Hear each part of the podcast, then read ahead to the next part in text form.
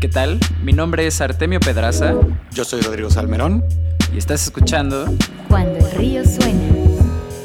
Esta vez platicamos con Humberto Pertus, cofundador y CEO de Bosi, una plataforma latinoamericana de inteligencia artificial y voz enfocada en atención al cliente. Charlamos sobre el rol del CEO en las distintas etapas de una startup, lo vital del go-to-market en el éxito de tu producto y más lecciones. Cuando el río suena.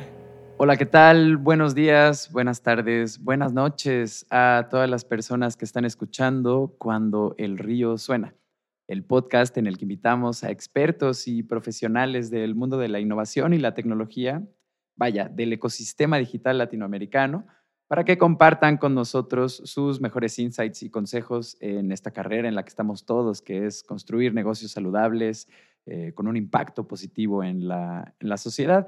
El día de hoy como ya es costumbre, me acompaña mi socio Rodrigo Salmerón. ¿Cómo estás? ¿Qué tal? Muy bien. Y nuestro invitado de este capítulo, Humberto Pertus. ¿Cómo estás, Humberto? Muy bien, Artemio. Muchas gracias por la invitación. No, hombre, es un, es un placer tenerte aquí y estoy seguro que la conversación que tengamos va a ser muy fructífera para todos los emprendedores que nos están escuchando. Les cuento un poquito de Humberto. Él es co-founder y CEO de Bozy una plataforma de inteligencia artificial que ayuda a los negocios a innovar en, su interacción con, sus clientes. Eh, Humberto tiene una larga experiencia liderando equipos de IT tiene también tres emprendimientos eh, previos a este, así que toda la experiencia que nos va a poder compartir y sus lecciones y además qué está pasando por su cabeza ahorita, sin duda es un recurso que a todos nos va a servir para crecer nuestros propios emprendimientos. Así que, Humberto, arranquemos con nuestra primera pregunta que eh, va muy respecto a esto.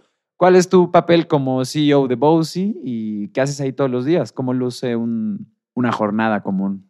Primero que todo, el, papel como CEO de voz y guiar un poco en la visión a los diferentes equipos y que vayamos hacia los objetivos que nos estamos proponiendo primero en el año y segundo ya en trimestre a trimestre básicamente. Entonces, allí tienes como dos, en, cada momento tienes como dos puntos de vista. Uno, objetivos a corto plazo, que le llamamos eh, trimestre a trimestre, y otros a largo plazo, ya hacia dónde va la empresa en un año, dos años o tres años. Entonces, eh, y más adelante, diez años. Entonces, si ya comienzas a, pensar no solamente la empresa a corto plazo, sino a largo plazo, seguramente tus decisiones van a tener un componente también allí relevante de, de, de, esos objetivos que son a largo plazo, no solamente estar viendo eh, y tomar decisiones basadas en lo que puede impactar a la empresa en una semana, sino también en mucho tiempo, que es como el objetivo al que estamos apuntando. Claro, ahí lo, lo, fundamental de establecer esta visión y de tener a todos los equipos, líderes y empleados de la empresa trabajando en la misma dirección, porque pues luego pasa, eh, sobre todo en etapas tempranas, que todos están jalando hacia un mismo lado, que tal vez justo esta visión no está tan definida, que bueno, luego lo que nos hemos encontrado con muchos emprendedores de Latinoamérica, que creo que también entras en ese, en ese rubro de emprendedores, es que tienen estas visiones que son tremendamente ambiciosas. Muchas buscan impactar a la sociedad, revolucionar ciertas formas de cómo se hacen las cosas. Y pues bueno, esto es, un poquito en el, día a día. Entonces me estoy imaginando muchas juntas con líderes en tu empresa em, o un poquito a llamadas. Eh, cuéntanos. Sí, así es, así es. Digamos que el día a día se compone de, de muchas juntas. Generalmente intento dejar la mañana para mis tareas que, son propias como CEO en este caso, y en la tarde es donde tengo las reuniones. Entonces parto el día de esa manera, ya desde eh, dos o tres de la tarde comienzo a tener algunas otras reuniones. Por supuesto que diariamente tengo una daily con mi equipo directo en la mañana, a primera hora, ocho y media, nueve de la mañana, eh, le llamamos daily stand up, y ya de ahí en la tarde comienzan las otras reuniones de equipo después de dos, tres de la tarde en ese caso, con el fin de, dejar ese espacio para poder también hacer otras cosas que son que me corresponden o me competen a mí directamente. Adicionalmente, con, con esta pregunta, hay un punto allí también que es importante y es que el rol va cambiando en la medida en la que la empresa también va eh, evolucionando. Al principio, como CEO, mi rol primero fue más de producto. Yo soy un CEO técnico, entonces fue mucho más de, esa parte de producto inicial y de hablar con los usuarios, hablar con los clientes, eh, confirmar hipótesis o descartar algunas. Ese era como mi, mi primer rol. Pues, cuando tenías un MVP, pudiéramos decirle, todavía no es producto mínimo de mercado, sino de, de, de testear. Entonces mi rol fue más comercial y fue más, entonces era el que hacía las presentaciones con los clientes, cerrando los negocios, para ir identificando también dónde estaban los puntos que nos permitieran ir ajustando nuestro mensaje y que realmente de dónde, dónde generaban más valor. Esa fue la, como la siguiente etapa. Tercera, entonces, ya cuando ya comienzas a tener los primeros clientes, entonces comienzas a hablar con los clientes existentes, a ver qué dolores tienen, qué necesidades adicionales vas capturando y ahí mismo, entonces te vas dando cuenta del producto, lo que, lo que, lo que va a necesitar. Muy bien, Humberto, pues eh, justo ahora que, que, lo divides en tres etapas, a donde nos queríamos concentrar en la siguiente pregunta es un poco más acerca de la primera, ¿no? De la parte de producto. Queríamos que nos contaras un poco, bueno, pues cómo, cómo funciona y eh, qué significa Conversation AI y pues cuál sería como tu, vamos, tu pitch de elevador de tu producto. Bueno, muy importante. Cuando decimos Conversation AI, en el caso de nosotros, como voz, nosotros combinamos tecnologías de voz con inteligencia artificial y esto nos permite de alguna manera generar conversaciones basadas con inteligencia artificial. Y es que en nuestro caso nosotros tenemos a Lili, un asistente de voz que permite hablar con los clientes similar a un humano, así como lo estamos haciendo nosotros en este momento. Y dependiendo de unas necesidades de negocio, se entrena, se hacen entrenamientos ya predefinidos en natural, digamos que con, con AI, con el fin de que se pueda comenzar a tener interacciones con clientes. Entonces ahí es donde comienza esta parte de conversational AI y es que se va a hacer, las marcas pueden comenzar a tener conversaciones con clientes, pero no hay un humano detrás, sino que está, es una máquina o un robot, pudiéramos llamarlo así, y adicionalmente, algo en lo que estamos evolucionando también es que ya nos podemos comenzar nosotros a meter también en la mitad entre un humano de la empresa. Los dos humanos, básicamente, el cliente y también algún, algún colaborador de la empresa. Órale, qué interesante. Justo cuando estábamos echándole un ojo a, a su sitio web, nos llamó muchísimo la atención. Eh, pues tenemos ahorita esta gran escena alrededor de la inteligencia artificial, ¿no? Y siempre nos, nos llama un chorro la atención cuando tenemos aquí a gente que trabaja en equipos de, empresas que trabajan con esta tecnología. Y otra cosa que te queríamos preguntar es que notamos que con Bosi tienen ya varios años en el mercado, pero su ronda semilla eh, parece muy reciente como para toda la vida que tiene la empresa. ¿Cómo sucedió esto y por qué hasta ahora? Cuéntanos un poquito ese, ¿Cómo es que se dieron esas circunstancias? Sí, creo que ahí hace falta una actualización. Oti nace en 2016 como marca eh, y hicimos un pivot en 2018. Entonces fueron dos años trabajando en un producto uno y en 2018 hacemos un pivot que comenzamos a trabajar eh, en todo este tema de combinar tecnologías de voz con inteligencia artificial. Era ya una experiencia que traíamos anteriormente en toda la parte de tecnologías de voz. Y allí, en 2018, arrancamos nuestro siguiente versión de voz, por decirlo así, y arrancamos nuestro nuevo producto entrando en un proceso de aceleración con Parallel 18 2018 comenzamos a, tener conversaciones con clientes y ya en 2019 hacemos nuestra primera ronda pre-seed, en este caso. 2020 hacemos la seed y 2021 a comienzo hacemos la seed plus. O sea, ya tenemos en este caso eh, de la seed tres rondas de las cuales hemos levantado al día de hoy 2.2 millones de dólares. No, pues estábamos un poco, un poco desactualizados. En, en realidad va mucho más rápido de lo que habíamos entendido.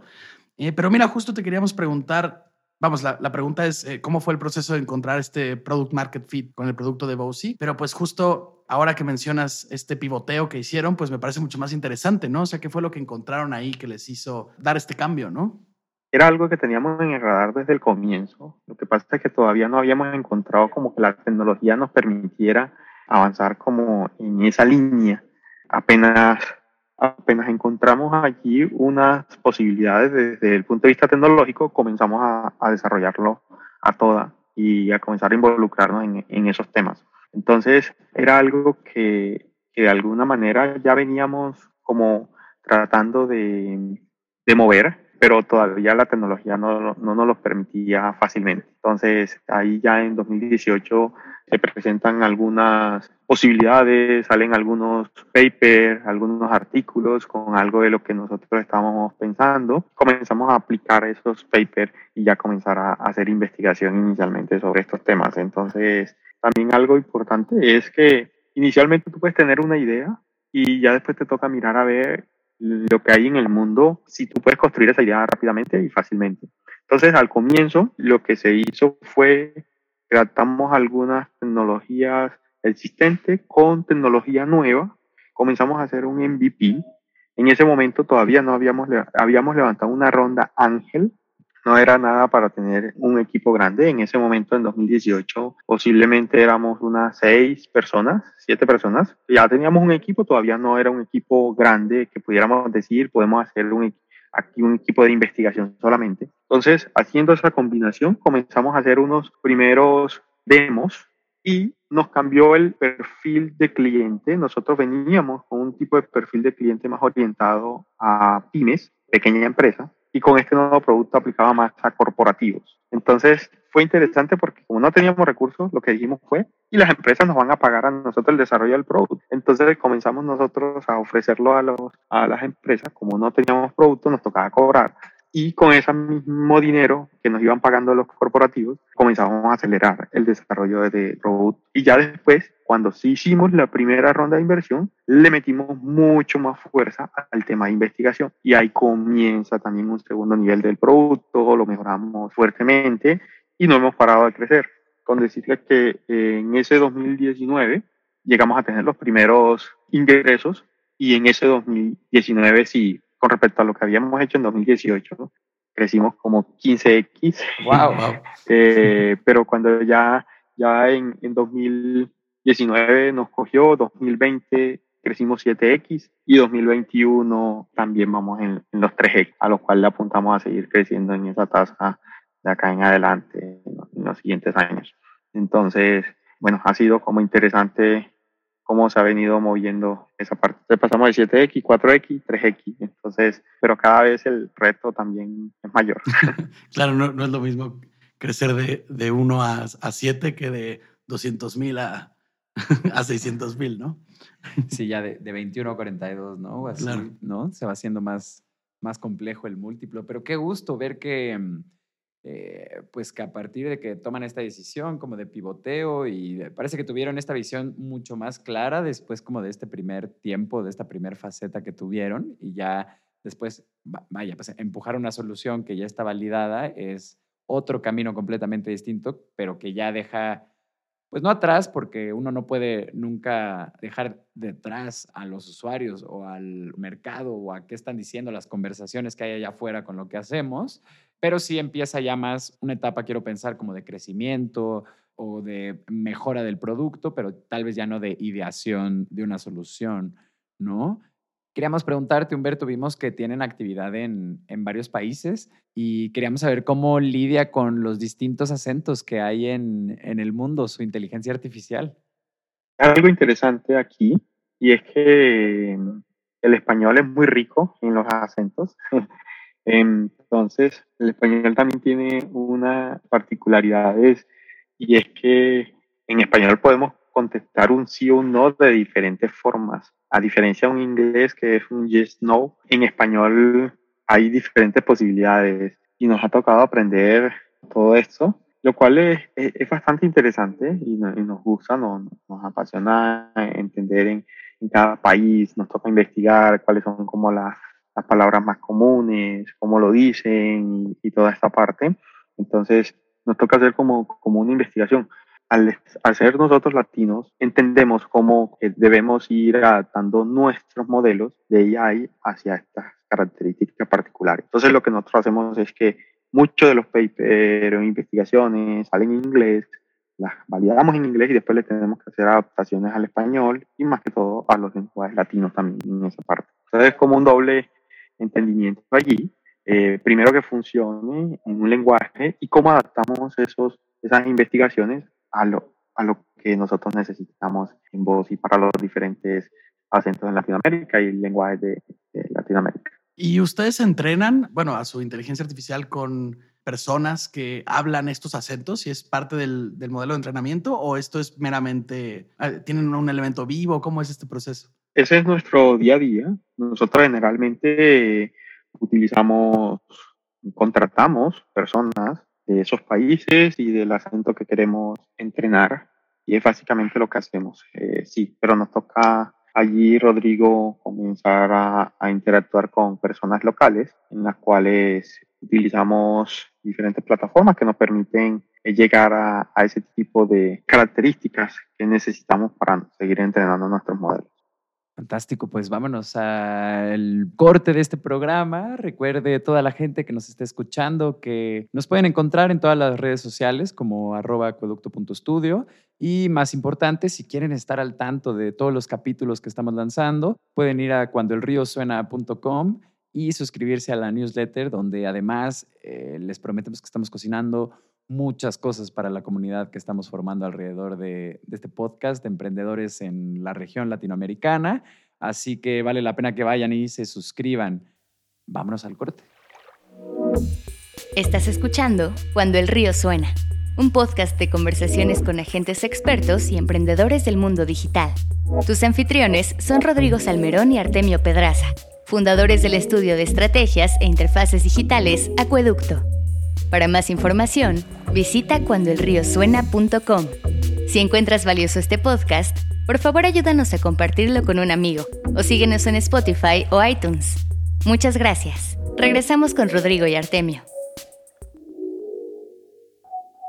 Bienvenidos de vuelta a Cuando el Río Suena. Aquí estamos con nuestro invitado especial de esta edición, Humberto Pertús, de Bossi. Y Humberto, para volver a las preguntas de la entrevista, queríamos preguntarte cómo es esta experiencia de manejar un, una SaaS B2B aquí en, Latinoamérica, ¿no? Es de los softwares más especializados que requieren de clientes de más alto perfil, ¿no? ¿Cómo ha sido tu experiencia? Nos ha facilitado mucho el proceso de que ya veníamos, en mi caso particular, de experiencia en precisamente en empresas corporativas grandes. Entonces, de alguna manera ya tenía los conceptos claros de los diferentes procesos para compra, para toma de decisiones y toda esta parte en las empresas corporativas, que es con la que no, nos relacionamos en gran parte nosotros en Bossi. Lo cual, a pesar de ser una startup y que todavía no tuviéramos clientes, se nos ha ido eh, facilitando el proceso de, avanzar y, de seguir creciendo con este tipo de clientes. Es interesante y es que mm, allí al comienzo para las empresas B2B corporativas trabajar con una startup no es fácil porque pues en muchos casos eh, la decisión y más que todo en este tema tecnológico depende de las personas que contraten y está en juego también su credibilidad al interior de la empresa. Y en muchas empresas no había un programa de relacionamiento con startups. Entonces en las que sí lo había ya había un programa de innovación, de acercarse con las startups tecnológicas. Esos fueron nuestros primeros pasos con este tipo de empresas que tenían este tipo de programas.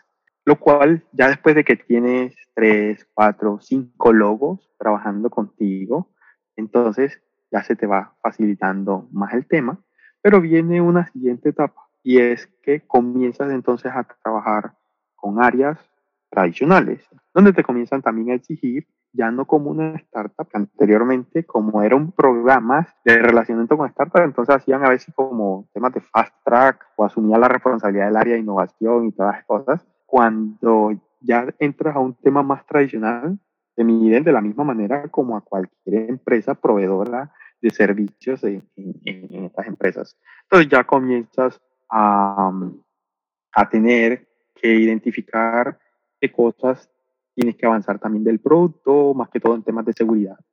En nuestro caso, al estar trabajando con corporativos, el tema de seguridad es bastante relevante y es donde casi que este año nos hemos enfocado fuertemente a basar nuestro producto en temas de seguridad y certificaciones y toda esta parte que para el tipo de mercado en el que nosotros estamos enfocados es bastante eh, relevante o llama mucho la atención también allí. Entonces, bueno, es como ir también adaptándote a esas posibilidades de compra en las cuales si no te ajusta, pues eh, es muy probable que tengas el mejor producto del mundo, pero pues va a haber temor de, desde el lado de empresarial para tomar decisiones. Al comienzo tuvimos la, la, posibilidad de participar de diferentes programas, lo cual nos hizo como ese hack allí de todos estos temas tradicionales y ya después sí comenzamos a evolucionar nuestro producto precisamente adaptándolo a cualquier tipo de empresa también y competir al nivel de cualquier solución.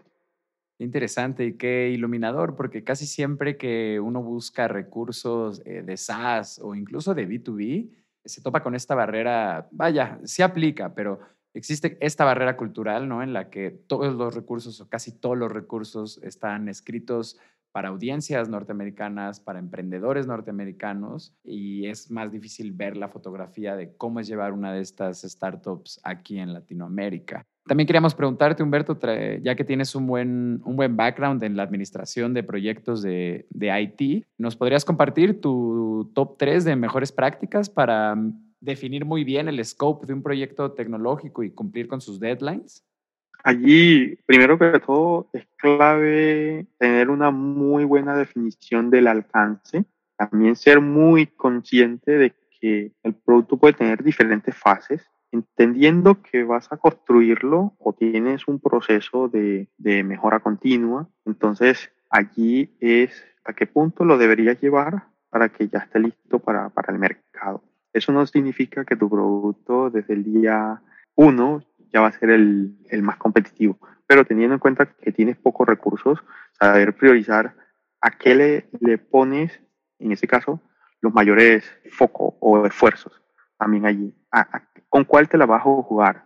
Teniendo en cuenta que, que no tienes hoy un producto tan maduro, a diferencia, por ejemplo, de empresas, por ejemplo, un Salesforce que tiene 20 años posiblemente estar desarrollando su producto, ya hoy tiene un producto muy potente. Cuando tú arrancas en una startup, si quieres hacer un CRM, el primer mes tu producto puede tener una muy buena idea, pero todavía le faltan muchas cosas. Entonces ahí es donde tienes que comenzar a delimitar cuáles tus diferentes fases en las que quieres lograr y, y en cada una de ellas, bueno, cuál va a ser esa característica que te va a comenzar a generar el diferencial a largo plazo también de tu negocio. Porque pues eh, es posible que en las primeras etapas todavía sea muy débil ese diferencial. Pero eso no significa que tengas claro cuáles son esos siguientes pasos que vas a ir dando y cada vez más alejándote de los demás. Claro, y, y también vamos por otra dirección donde también queríamos tu input es sobre cómo construir estos equipos de desarrollo, ¿no? Porque vimos que tenías mucha experiencia, pues vamos, haciendo estos scopes de proyectos, organizándolos para que llegaran a tiempo, asegurándote de poder cumplir, ¿no? Y poder llegar a mercado en los tiempos en los que, vamos, en los que un producto tiene que llegar a mercado para funcionar. Pero te queríamos preguntar, bueno, si tuvieras una varita mágica y, claro, y pudieras reclutar a quien tú quisieras, ¿no? Eh, ¿Cómo sería tu equipo de desarrollo ideal? Nosotros pensamos que podría variar mucho de proyecto a proyecto, te podemos proponer una SaaS, por ejemplo, pero ¿cómo construyes tú un equipo de, de desarrollo que te permita justo cumplir con estos objetivos? Aquí hay dos puntos. Una cosa es un equipo ideal con el que tienes la posibilidad de contratar y otro con el que tiene la hasta donde te alcanza. También en esa parte. Es bastante importante que puedas encontrar en, en ese equipo inicial eso, e, ese fit del rol de lo que necesitas desarrollar, pero más que ya una experiencia ya comprobada también es que tanto en ese equipo inicial que tanto estas esta personas le creen al producto y adicionalmente también se sienten muy conectadas con estar abierto en el aprendizaje acelerado también allí, porque es posible que, que todavía estés en una etapa en la que muchas de las decisiones tengas que cambiarlas con el tiempo y si no tienes un equipo que, esté abierto a todas estas cosas, pues se va a frustrar. eh, se va a frustrar eh, en, estos cambios. Entonces eh, es importante allí ese, ese fit, esas ganas también de, de, crear cosas y, y adicionalmente la apertura de, también de aportar y, y, y, llevar a la mesa otras ideas que posiblemente no estés viendo. Entonces, allí es como lo veo yo inicialmente, cuando estás arrancando con pocos recursos, es lo que te alcance y dentro de eso que te alcance, cómo logras identificar a esas personas que quieran crecer fuertemente. Ya si comienzas a levantar un poco más de, dinero, ya sea porque lo estés haciendo con tus propios esfuerzos del mismo negocio o porque buscas recursos adicionales, préstamos o, inversionistas, entonces ya comienzas a ahí sí identificar roles que necesitas de tu proyecto para hacerlo aún mejor y, avanzar también eh, aún más rápido. Claro, pues qué, qué, interesante esto que dices. Entonces tú priorizarías, bueno, nosotros le llamamos la actitud startupera, ¿no? Que es esta disposición a los cambios mucho antes que los perfiles. Todo el tiempo. Pues, pues qué, qué, interesante. Siempre escuchamos aquí eh, perspectivas que difieren y justo por eso es tan rico el, el ecosistema latinoamericano. Bueno, a casi 20 años de tu primer emprendimiento, Humberto, queríamos preguntarte, si tuvieras tres consejos específicos que pudieras darles a los nuevos fundadores de, startups latinoamericanas, eh, nos encantaría que los pudieras compartir. En ese caso, lo más importante no es el producto. Yo soy un sitio de producto, pero lo más importante no es el producto. Lo más importante es que definir también cómo vas a llegar al mercado con ese producto pueden existir muy buenos productos en el mercado, pero no tienen una muy buena llegada y se terminan eh, muriendo también en la, en la, mitad del camino. Entonces es clave, eh, aunque tengas pasión, conectarte más que todo con el problema, que tu día a día en tu cabeza sea cómo vas a solucionar esos problemas, que sabes que a lo que le estás apuntando. Y el producto, por supuesto que tienes que tener un muy buen producto y cada día mejorarlo, pero es mucho más importante el problema y también cómo vas a llegar al mercado como CEO, ese debería ser uno de los, de, los puntos en los, que, en en una etapa inicial debería tener un gran foco también allí, hablando directamente con los usuarios, con los clientes, en los temas de los tickets de soporte, qué es lo que están diciendo cuando ya comienzas a tener usuarios clientes. Entonces el mercado al final es el que te va a ir dando también en esa gasolina para esos siguientes pasos. Creo que es clave también identificar ese go-to-market con el cual eh, realmente vas a poder sobrevivir. El negocio sobrevive llegando al mercado y teniendo cada vez más clientes y todo eso. Por supuesto que tener el capital, en el caso de nosotros, nos ha ayudado a generar temas de investigación, acelerar producto y toda esta parte. Pero pues eh, todo eso sin tener una llegada al mercado y que sean los clientes lo que también cada vez te estén usando más, al final o a la larga no sería tan conveniente para el negocio. Órale, sí, entiendo. De hecho, esto me recuerda mucho a mm, un tweet por ahí que leí de, vaya, para todos los que les interese tener un vistazo directo a qué está pasando en el Silicon Valley y con sus founders, inversionistas y demás. Esta es una comunidad muy activa en Twitter. Y precisamente esto que mencionas eh, me recordó a un tweet, vaya, ¿no? Al menos no estoy citando en TikTok.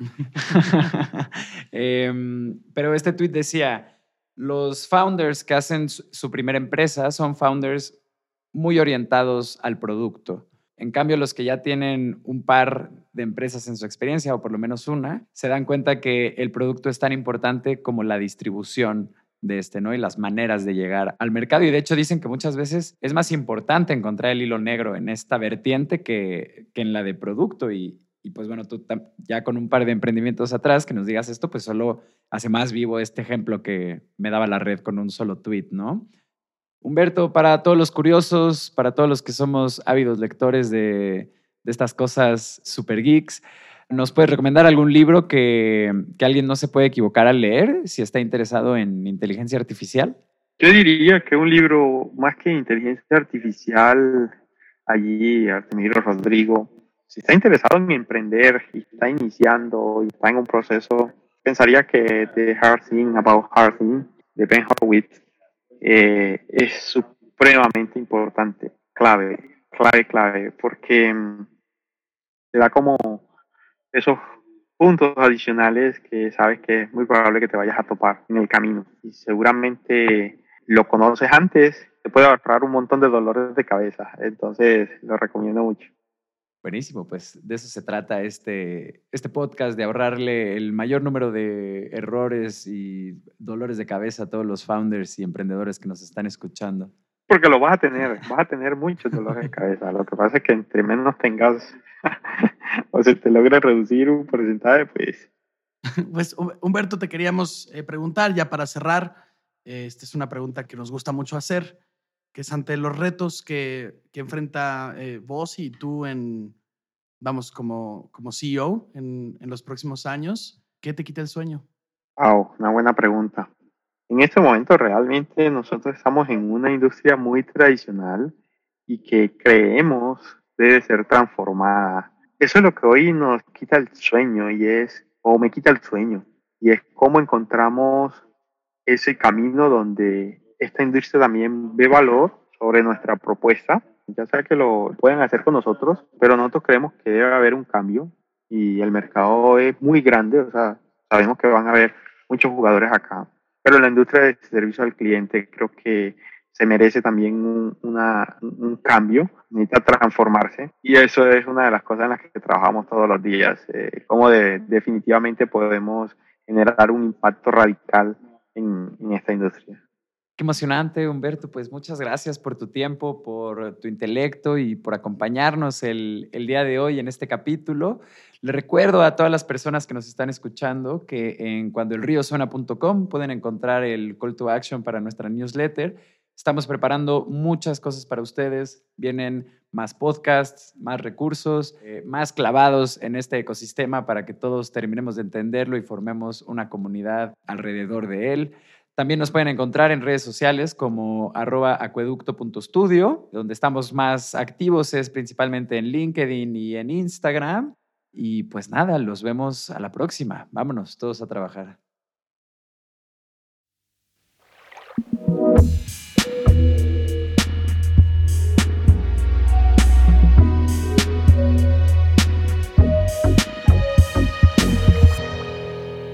Cuando el río suena.